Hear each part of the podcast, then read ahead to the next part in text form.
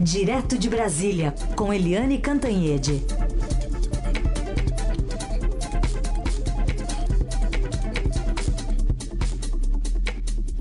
Oi, Eliane, bom dia. Bom dia, Raíssen, Carolina, ouvintes. Oi, Eliane, bom dia. Vamos começar falando sobre o caso do ex-presidente Lula. Ele foi condenado, né, a pena inclusive aumentado pela, aumentada pelos desembargadores da oitava turma do TRF4, então que consideraram que a pena deveria subir de 12 anos para 17 anos e um mês de prisão, e levando em conta ou não levando em conta uma decisão recente do Supremo Tribunal Federal. Queria que você ajudasse a nós e os ouvintes a entender melhor essa decisão.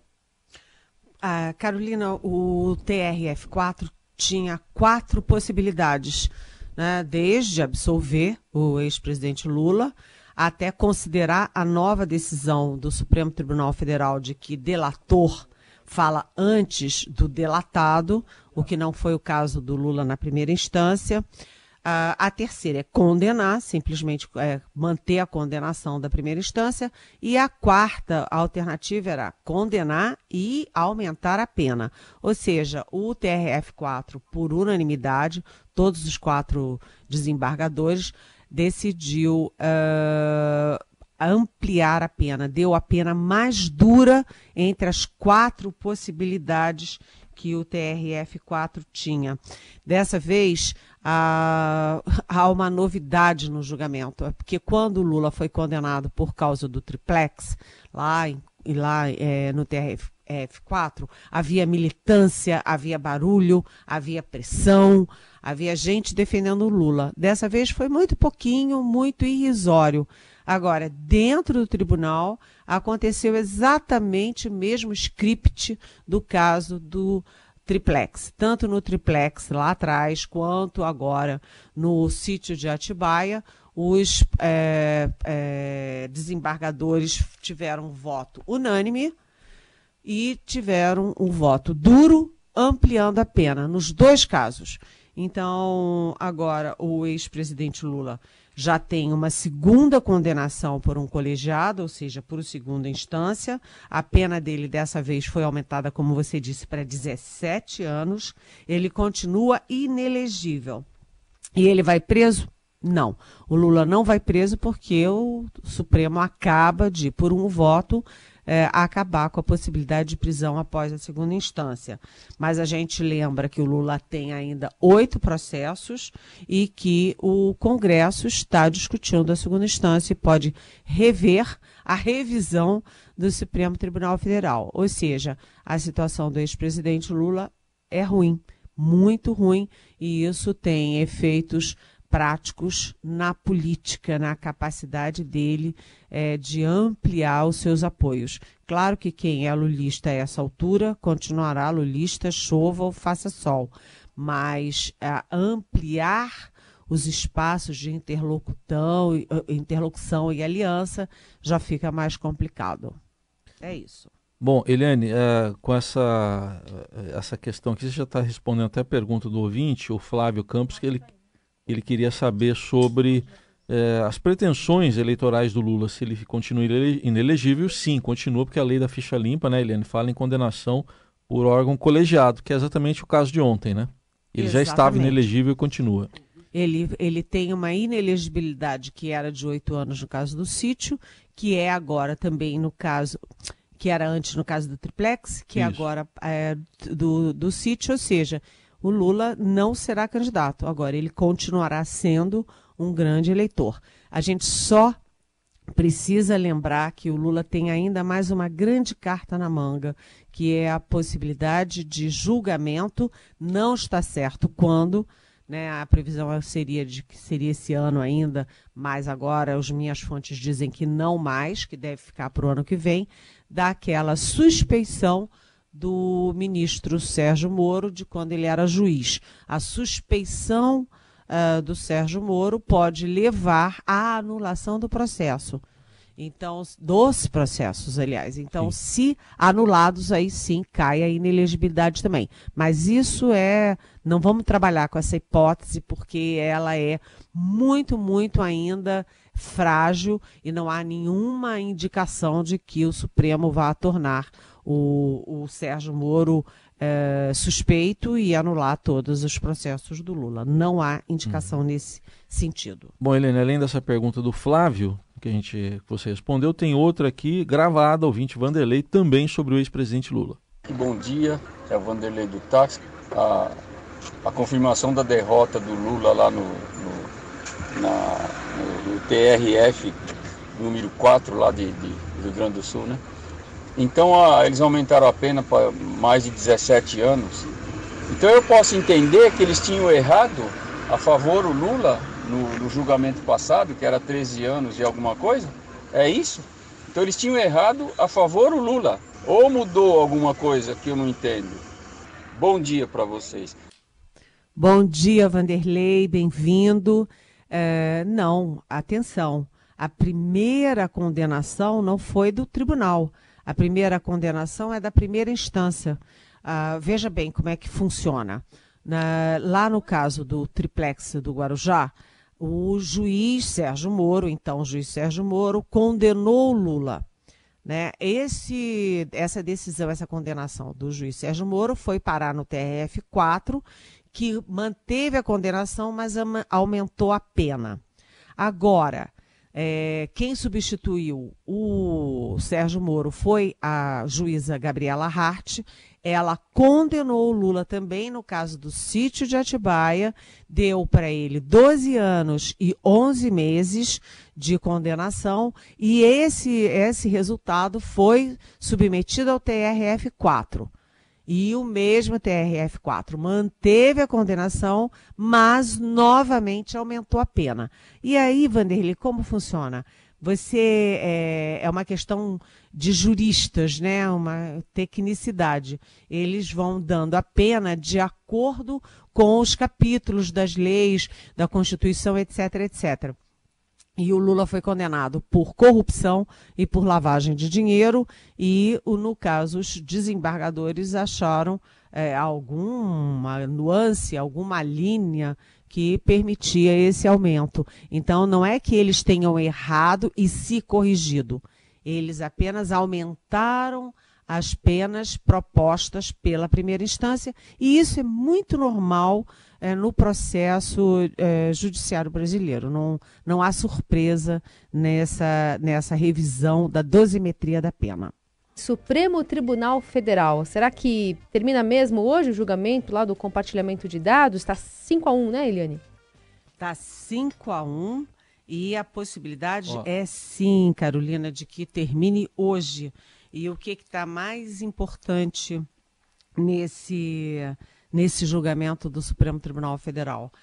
Ah, o mais gritante, né, ali é, visível ao olho nu, é o isolamento do presidente do Supremo, Dias Toffoli. Todos os cinco votos é, foram contra ele. Ele começou limitando a, o, a, o, compartilhamento de dados do ex-COAF, o IFE, é, e da Receita Federal para órgãos de investigação, né? Polícia Federal, Ministério Público, etc. E depois dele, depois do Dias Toffoli, que fez um voto chamado de voto em javanês pelo ministro Barroso e que um voto que demorou quase cinco horas, cinco ministros eh, votaram e todos os cinco ministros tiveram um voto muito parecido é, foi até engraçado, parecia que eles tinham combinado, eram votos muito parecidos e todos na mesma direção. Eles eram parecidos porque eles questionaram o, o Toffoli por ter incluído nesse julgamento o antigo COAF, agora o IFE, porque a, o processo original, o recurso extraordinário original, era de um posto de gasolina da cidade de Americana, em São Paulo, e se referia exclusivamente à Receita Federal. Né? E o Toffoli, puf, jogou COAF no meio e a gente sabe que o COAF é que foi aquele problemão do Flávio Bolsonaro, senador, é, agora senador, filho do presidente Jair Bolsonaro e que tem problemas é, com, teve problemas lá com o COAF é, com Queiroz, Coaf, etc., quando era é, deputado estadual no Rio de Janeiro. É, além disso, qual foi a mesma direção de todos os cinco ministros do Supremo? Todos eles liberando geral o uso de dados é, dos órgãos de controle para os órgãos de investigação, pelo óbvio.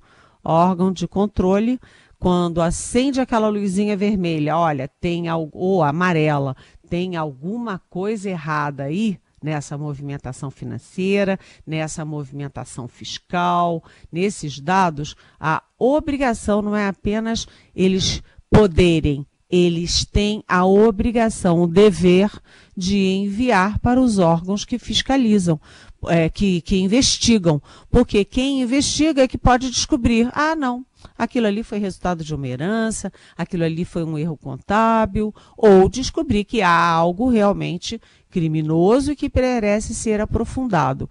Então, todos os cinco ministros, deixa eu ver se eu me lembro de cor, foram Alexandre de Moraes, a Rosa Weber, o Luiz Fux, o Edson Fachin e o Barroso. E hoje votam os outros, o Gilmar Mendes, o, o Marco Aurélio Melo, o Celso de Melo, ups, o Ricardo Lewandowski. E aí você tem a possibilidade concreta de ter 10 a 1. Todos os 10 ministros contra um.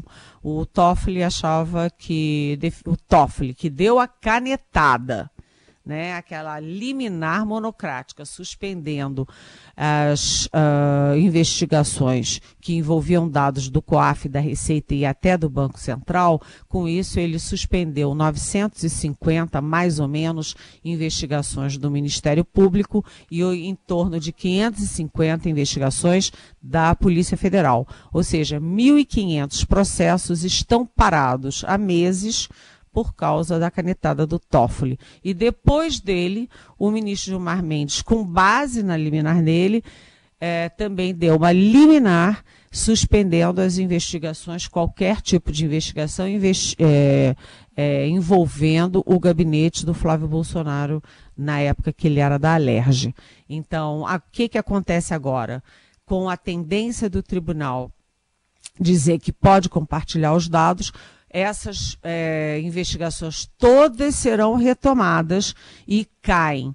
É, caem, desabam, né? Tanto a liminar do Toffoli quanto a liminar do Gilmar Mendes. E volta tudo a ser o que era antes. Lembrando que o Toffoli, no voto dele, é, não achava é, não, não permitia o compartilhamento, por exemplo, de declaração de renda e de extrato bancário. Mas os outros ministros que votaram em seguida permitiram também esse compartilhamento, quando há dúvidas e quando há aquele sinalzinho amarelo ou sinalzinho vermelho.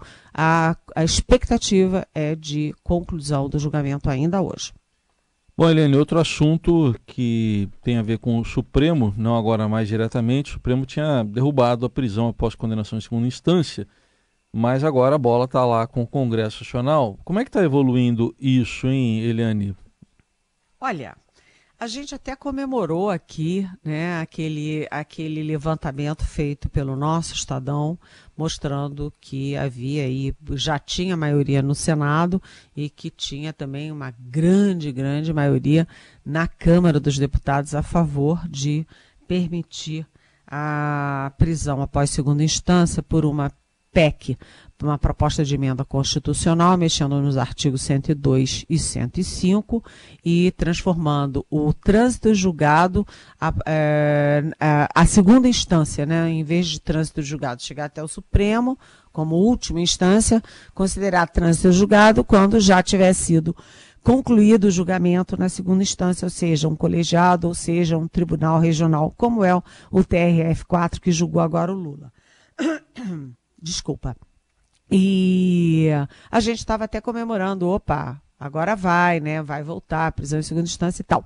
Mas, uh, apesar dessa PEC já ter sido aprovada na CCJ da Câmara, a gente começa a perceber um movimento de bastidores para tentar melar esse jogo.